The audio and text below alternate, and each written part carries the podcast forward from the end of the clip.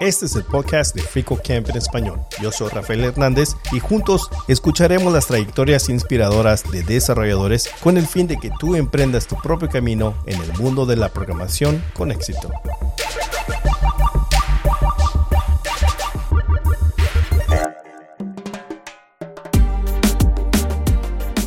Si a ti te dan la oportunidad de entrar a un trabajo que de pronto no es el título que tú creas que te merezcas, pero es la compañía en la que quieres entrar, entra. Toma ventaja de la oportunidad, ya luego te desplegas como un gran profesional, uno no empieza en la cima, ¿no? Todo lo tenemos tan expuesto, tan visual y queremos esa gratificación ya. No, si ya aprendí, terminé los módulos de FreeCoCamp, yo no entiendo por qué no me, no me contratan de senior engineer, es que no entiendo. o sea,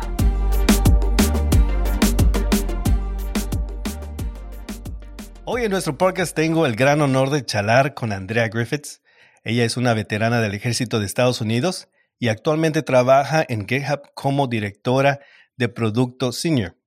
Eh, hablaremos de sus inicios en la programación y hasta el liderar iniciativas comunitarias como Operation Code, Octogatos y más. Andrea realmente representa una fuente de inspiración y de liderazgo. Así tendremos la oportunidad de aprender de sus consejos y, ah, y saber más de ella. Así que, sin más preámbulo, aquí tienen a Andrea. Andrea, muchas gracias por estar aquí y aceptar la invitación. Bienvenida al podcast de Frico Camp en español. Muchas gracias, Rafael. El gusto es mío, el placer es mío, de verdad. Este es un momento como círculo completo. Estar hablando contigo, de verdad.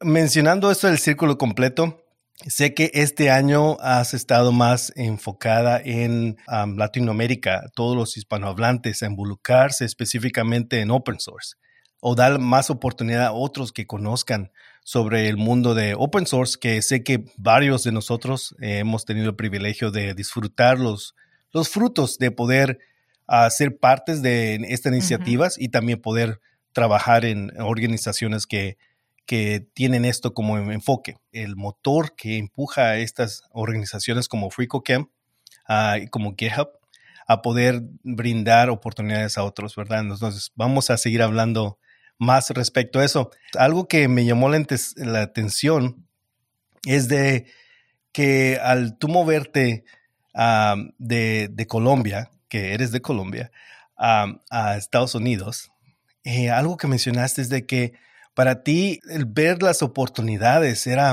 era fascinante tener las, las oportunidades que había aquí.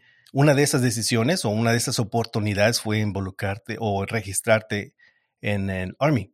Entonces, pero quiero, quiero hablar más que, más que todo en esa, eso. ¿Qué fue lo que a ti y a tu hermano les sorprendió, digamos, las oportunidades que tenían aquí y que no tenían en Colombia? Oh, claro, no. Muchas gracias, Rafael. No, de verdad que la historia mía es una historia como, yo sé que hay muchos, de pronto, personas que han emigrado de sus países por cuestiones de oportunidad, de estudio. Bueno, la mía era por cuestión de la vida. Tenía que emigrar, tenía que emigrar. Y honestamente, la situación en la que nosotros vivíamos en Colombia, bueno, no voy a decir que, ¿cómo se dice? Y eso es un dicho muy colombiano, éramos pobres pero felices. o sea, uno no sabe lo que no tiene, ¿cierto? Porque yo vivía una vida completamente, yo digo, normal, siempre muy trabajadora, siempre con un enfoque tratando de estudiar y cuidar a mi hermanito, pero al momento de nosotros emigrar a Estados Unidos, como que fue como un baño de agua fría. ¿Dónde llegamos? ¿Qué vamos a hacer? Eh, se abre un mundo que, de posibilidades que de verdad eh, tengo una deuda de gratitud muy, muy, muy enorme con el universo, con Dios, con en todo, con mis papás por haber pues podido potenciar esa, esa oportunidad para, para mí y mi hermano. En Colombia yo estaba estudiando, em, estaba estudiando un curso tecnológico y tratando de aprender inglés, como todos. Sigo tratando de aprender inglés, eso siempre va a ser. Eh, y no tenía como una dirección muy, de verdad, no tenía como eh, esto, voy a estudiar esto y después de que estudié esto, esto es lo que voy a hacer de trabajo, esta va a ser mi carrera, tenía como una vida muy llena de incertidumbre porque en nuestros países desafortunadamente a veces vivimos con una necesidad tremenda, que entonces se hace lo que se tiene que hacer para sobrevivir el momento en el que estás. Entonces muy difícil tomar decisiones a largo plazo. Una de las cosas que yo más tengo admiración y me encanta poder darle el lujo a mis hijos de que yo, yo les digo, ustedes pueden hacer el mapa de su vida desde ya. Si ustedes quieren estudiar en universidad, estudian. Si ustedes quieren dedicarse a algo técnico, lo hacen. Si quieren hacer carpintería, lo que sea. Pero el hecho de tener esa oportunidad como abierta, de que el universo es tu ostra, eso es algo que para mí, como una niña y mi hermanito, un niño creciendo en Colombia, jamás lo teníamos.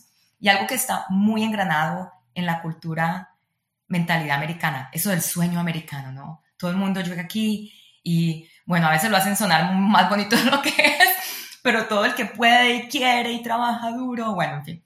Entonces, para nosotros de verdad fue muy impactante venir de una situación en la que teníamos no dirección ni posibilidad a un mundo en el que, oye, hay posibilidades. Si estudiamos, mi hermano entró a bachillerato en Nueva York, yo ya había terminado pues de estudiar lo que es el, la secundaria, entonces no, no, pero él desde el momento en el que entra a secundaria ya empiezan a hablarle de carreras, empiezan a hablarle de deportes, cosas que nosotros no, nada que ver en Colombia. Entonces, para nosotros, obvio, fue una gran oportunidad, una cosa dura tratar de empezar la vida de nuevo, especialmente, bueno, yo tenía 17 años, pero yo digo que como muchas de las personas en países latinoamericanos, es un nivel diferente de ser 17 allá, 17 acá, porque crecemos de una manera un poco más acelerada. Nos toca como que agarrar el mundo como adultos a una manera, o de, espero no sea la experiencia de todos, pero a mí por lo menos me tocó.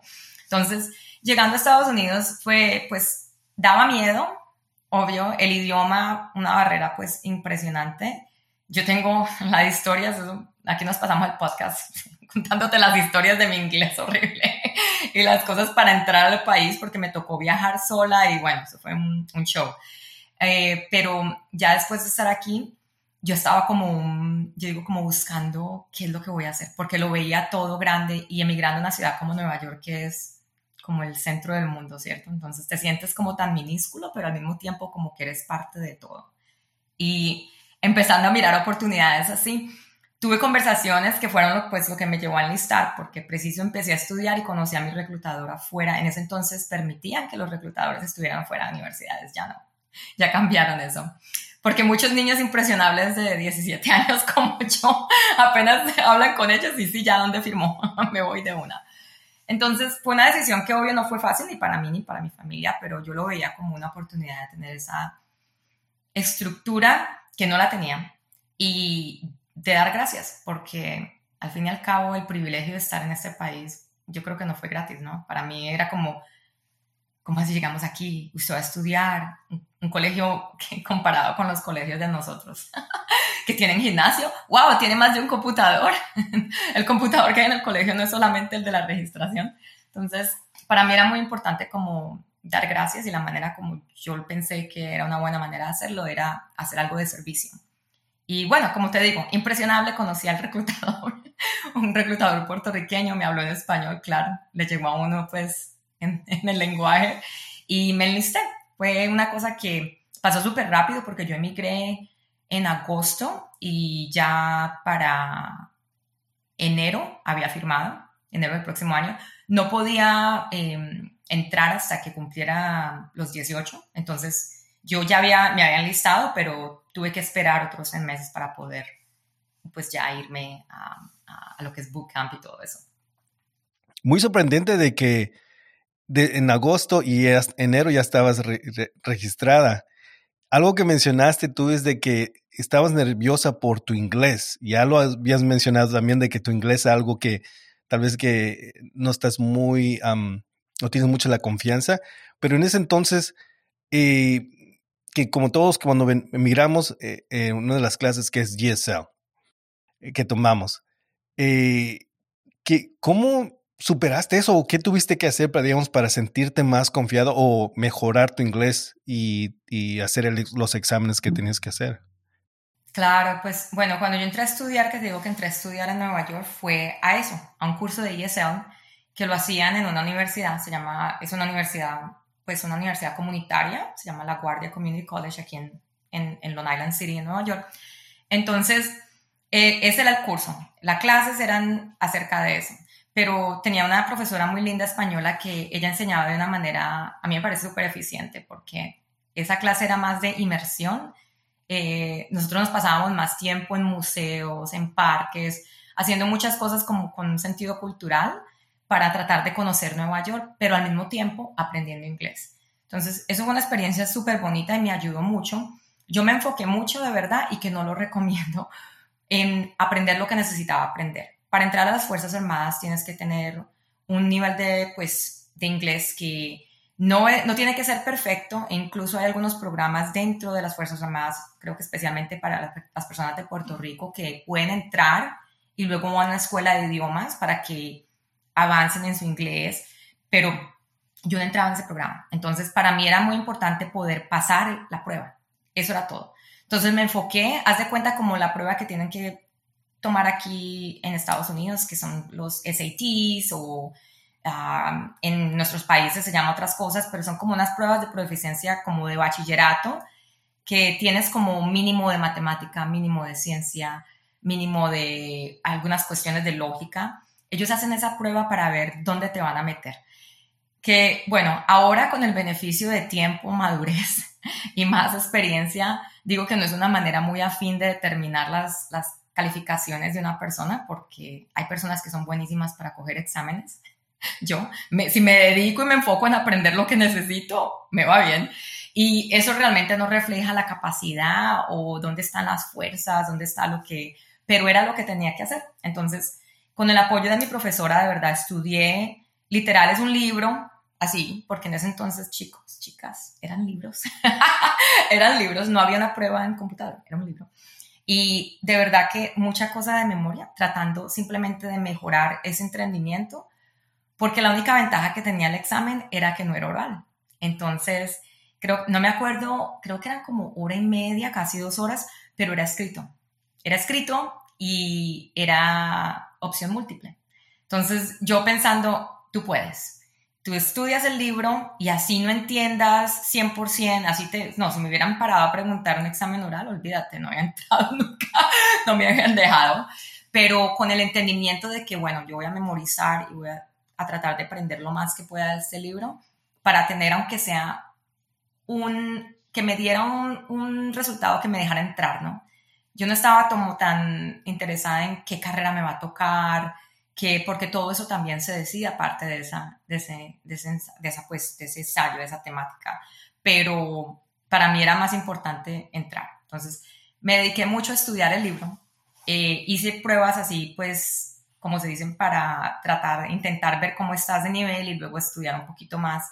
Y pues me fue, me fue no muy bien, que me iban a ofrecer pues ya, entre de general, mija, que está tan buena, pero, pero me fue suficientemente bien pues para entrar y tener un trabajo no tan manual, porque desafortunadamente esa es la manera como yo, bueno, así no, no sabes matemática, no sabes muy buena comprensión de lectura, entonces para la cocina, como cualquier, exacto, entonces me tocó un trabajo más vale administrativo, basado en los resultados de esa prueba, que yo digo que de verdad no, no son una buena reflexión de nada, pero eso fue como la entrada.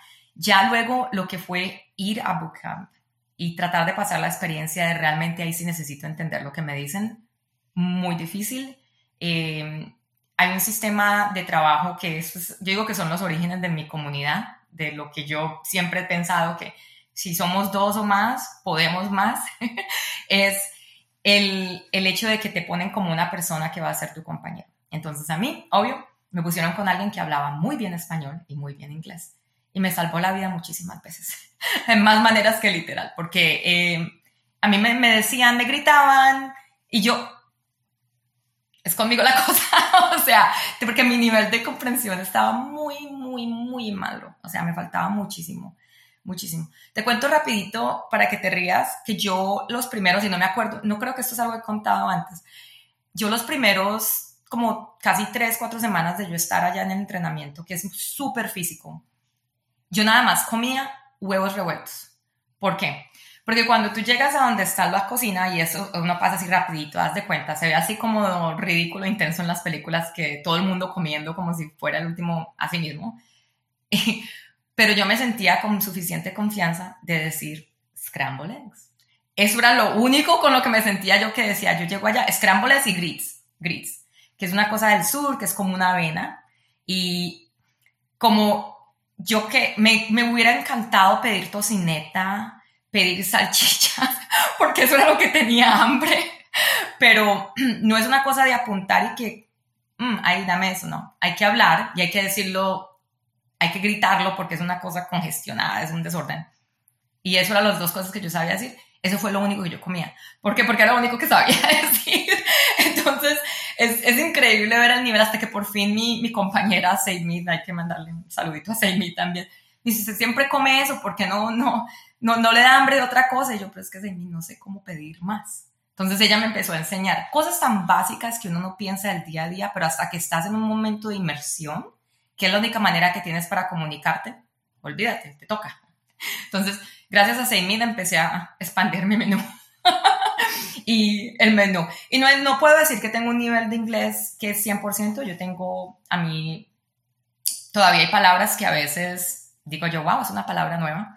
A estas alturas, después de vivir en Estados Unidos más de 20 años, y sigo, sigo aprendiendo, es una cosa constante, em, pero he aprendido un poquito a, no enfocarme tanto en la debilidad. Y eso es algo nuevo, te lo juro, eh, Rafael. Esto es apenas, digamos, hace unos 3, 4 años que pasaron varias cosas en línea que decidí, bueno, pero me voy a dejar limitar yo porque me siento que si hablo y si me oyen mi acento es feo. O sea, eso es una... Eh, por ver la reflexión de otros líderes que los veía en posiciones que yo aspiraba a llegar y que tenían un acento que yo decía, wow, súper mucho más grueso que el mío. Entonces, si ellos con su acento súper grueso pueden comunicar esos conceptos y pueden darse su lugar en este mundo, ¿por qué yo no? Pero te lo digo que es nuevo, eso no es, eso no, empecé así, empecé con mucha inseguridad y con mucha duda. Y todavía a veces también yo, pero ahora no, en vez de pedir perdón, mm, lo veo como una fuente de orgullo porque sí, mírenme aquí con este acento y le estoy hablando yo.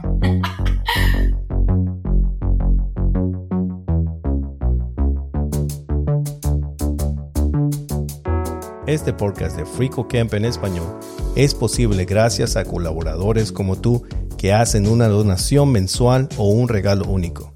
Tú también puedes unirte yendo a fricocamp.org barra inclinada donate y escribiéndote con una donación mensual de 5 dólares o un regalo único. Tu apoyo siempre es apreciado. Juntos con FricoCamp proporcionaremos recursos educativos de programación de forma gratuita.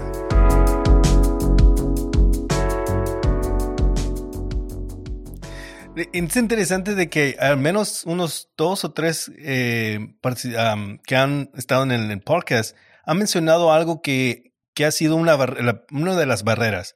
El tener la idea de que el acento no es perfecto. O sea, que al quitar nuestro acento y el poder perfeccionar la manera que uno hablamos en inglés y después darse cuenta que al estar trabajando por una compañía extranjera, y ver que hay compañeros de otras partes del mundo que tienen el acento y que realmente no es un problema. he mencionado en otro podcast que en mi caso también poder tener eh, colegas que son otras partes del mundo, ah, realmente nuestro acento es bienvenido. es, todos tenemos un acento y en cierta manera ah, da esa, nos da esa confianza de estar más cómodos con nuestro uno mismo.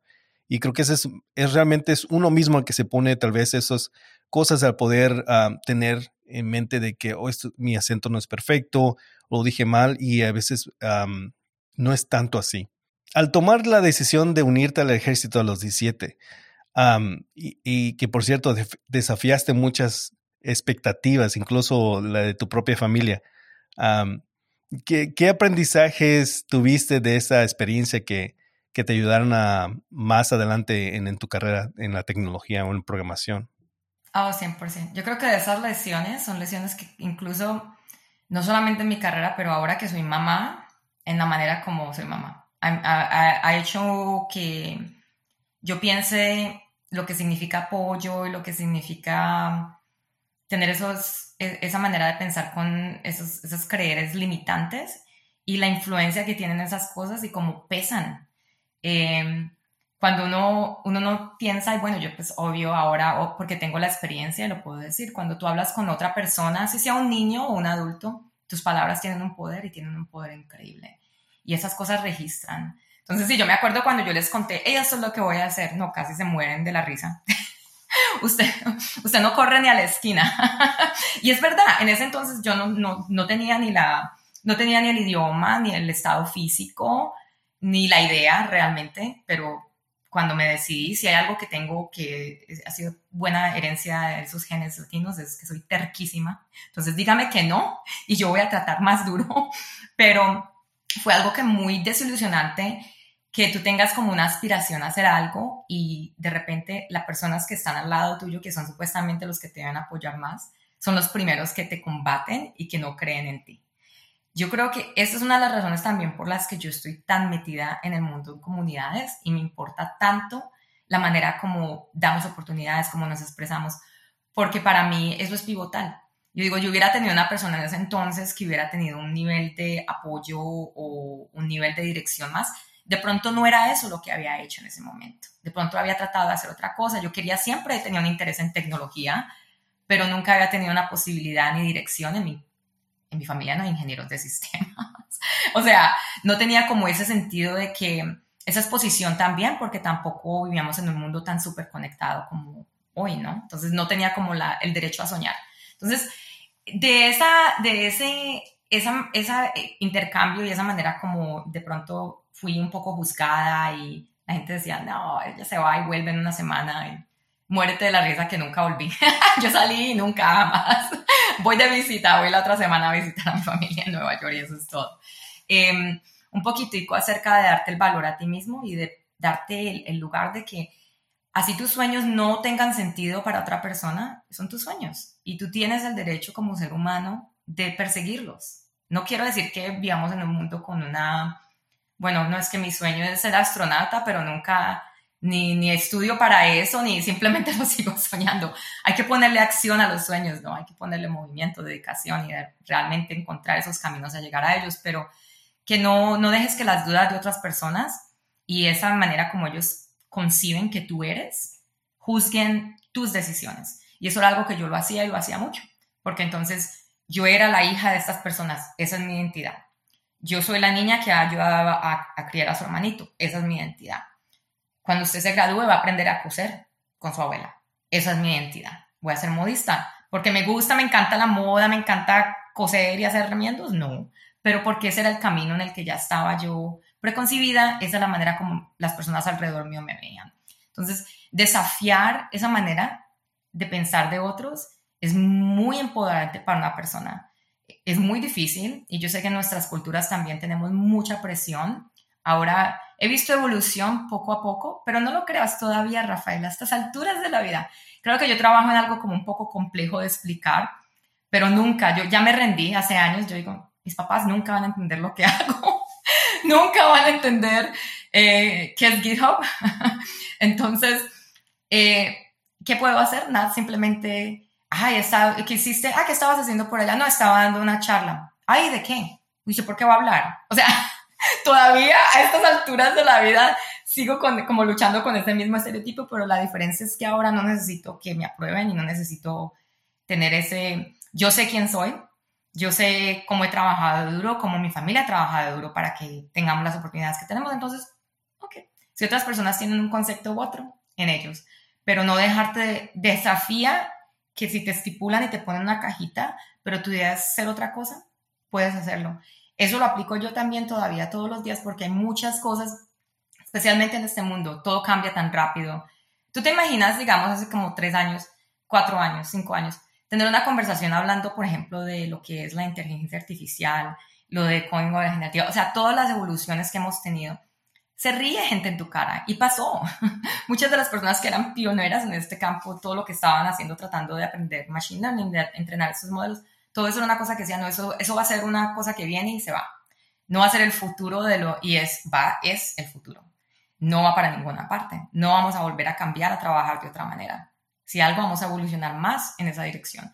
Pero en ese momento, todo el mundo lleno de dudas, todo el mundo lleno de que esta es la manera como las cosas se han hecho siempre.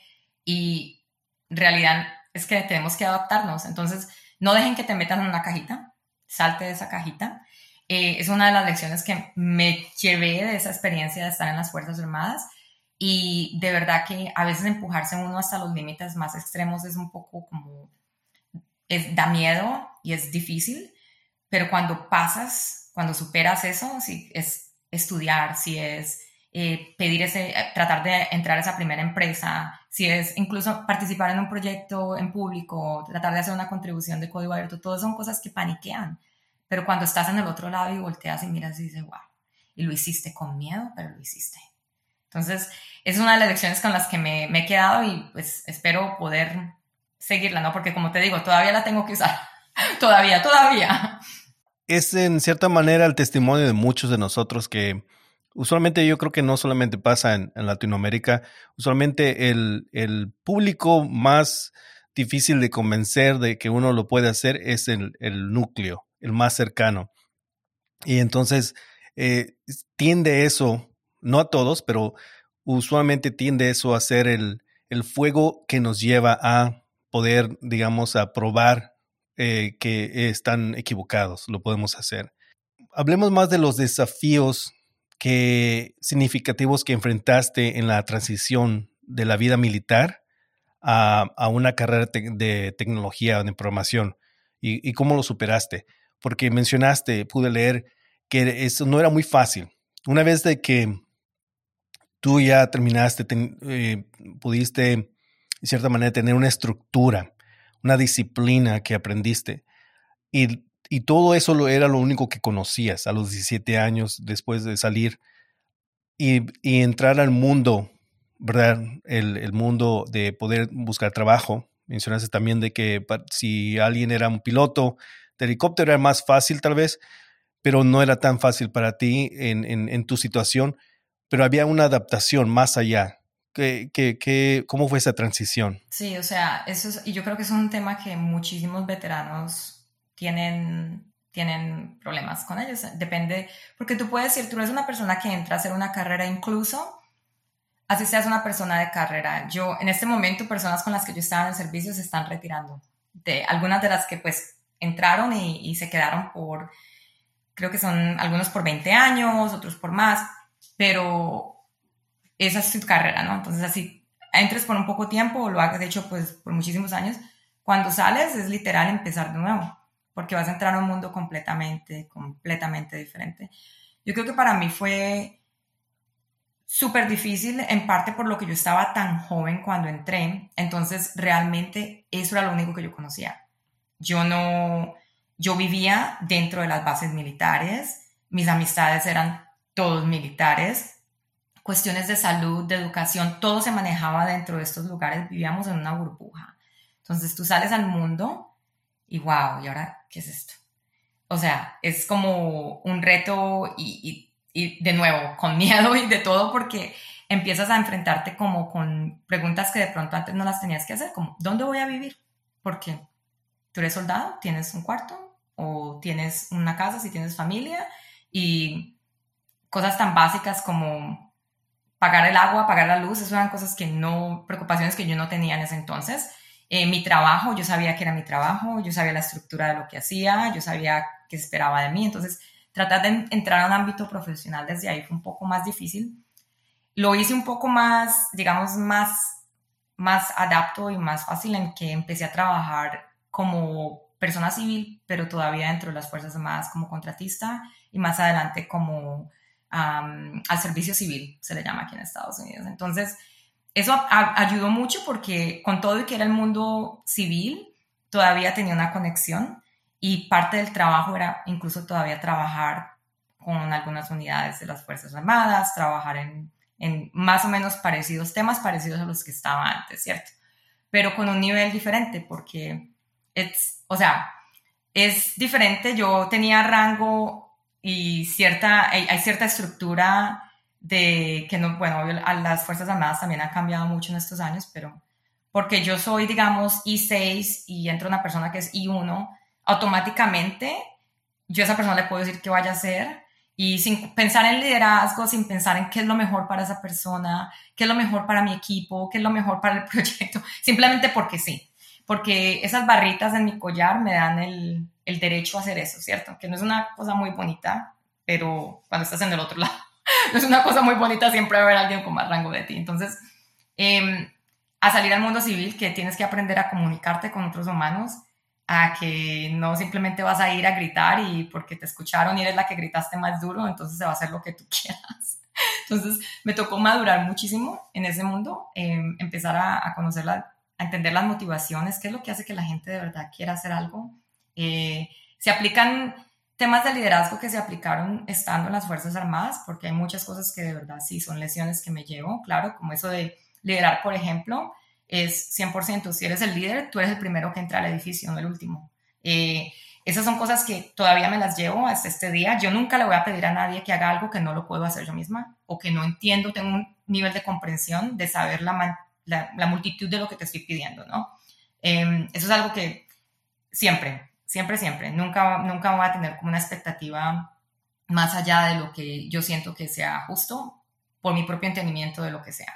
Pero sí fue un poquito difícil adaptarme de nuevo a, esa estructura civil Ah, o sea, cosas tan básicas que de verdad, que ahora, porque estamos en un mundo tan conectado, de pronto tenemos como más influencias externas, pero cuando yo estaba en el army, yo me acuerdo que ni, ni programas de televisión, las películas más, yo todavía, Rafael, hay cosas que salen a veces y que las vemos que son, yo veo qué año salió, y si veo que fue el 2000, 2001, y digo, ah, por eso, no la, por eso ni la conocía, porque no era mi mundo, no era mi vida.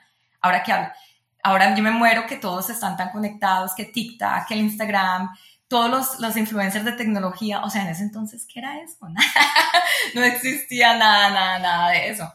Entonces era como bien difícil tratar de buscar esos espejos y esas guianzas, pero bueno, poquito a poquito me fui incorporando al mundo civil y empecé, pues yo realmente, honestamente, cuando yo salí del army, yo pensé que yo volvía a entrar. Yo pensé que yo salía a terminar mi carrera, de pronto a tomar una maestría y a volver a entrar como oficial. Ese es mi plan siempre.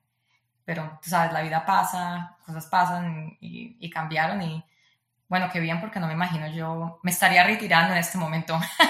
si me hubiera quedado, me estaría retirando, sí. Pero es difícil, una transición difícil. Para muchos veteranos yo sé que es incluso imposible. Yo creo que eso que mencionaste de que cuando salen, usualmente ese es el plan de la mayoría. Al no poder adaptarse, tienen sus planes de, ok, voy a regresar, voy a hacer, voy a hacer e, X, ¿verdad? Para poder regresar, porque es difícil. Y, qué bueno que lo mencionamos porque es algo que tal vez no llegamos a, aquellos que tienen familiares en, eh, que han estado en el servicio, pueden saber qué tan difícil es esto, porque es muy impresionante qué tan conectados y dependientes estamos de la tecnología y el, en este sentido, tú no tenías dependencia o, o, estar conectado a tanto esto y al estar desconectado es, es algo difícil de, para muchos, ¿verdad? Entonces, en este caso para ti también fue difícil, pero qué bueno que pudiste encontrar de cierta manera un, un outlet, como se dice, poder este, conectarte. Pero algo que ya me recordé que te iba a mencionar, que iba a preguntar y que, que a lo que he estado escuchando, varias de las después de salir del servicio, ya eres una persona disciplinada, tienes más que todo las virtudes del liderazgo, sabes bien eh, en dónde tú te puedes desenvolver mejor, ¿verdad? Especialmente en el servicio. Pero en el principio, cuando tenías 17 y pudiste ya registrarte y todo, y pudiste, digamos, probar eh, a tu familia que tú lo podías hacer, ¿Cómo tú te sentiste al poder, digamos, o si es que puedes reflexionar, cómo te sentiste a tú poder superar y pasar esas, esas expectaciones erróneas que tenían y poder llegar y, pasar, y no solo pasar, pero en este sentido terminar y llegar a, este punto? ¿Cómo, ¿Cómo te sentiste tú? ¿Te, ¿Te ayudó a, digamos, a tener más confianza? ¿Cómo eras tú antes y cómo eres tú ahora? Oh, claro que sí, claro que sí. O sea, yo no, no, no puedo decir que yo siempre era una persona que tenía un, un nivel de liderazgo. Tú sabes, como incluso en grupos de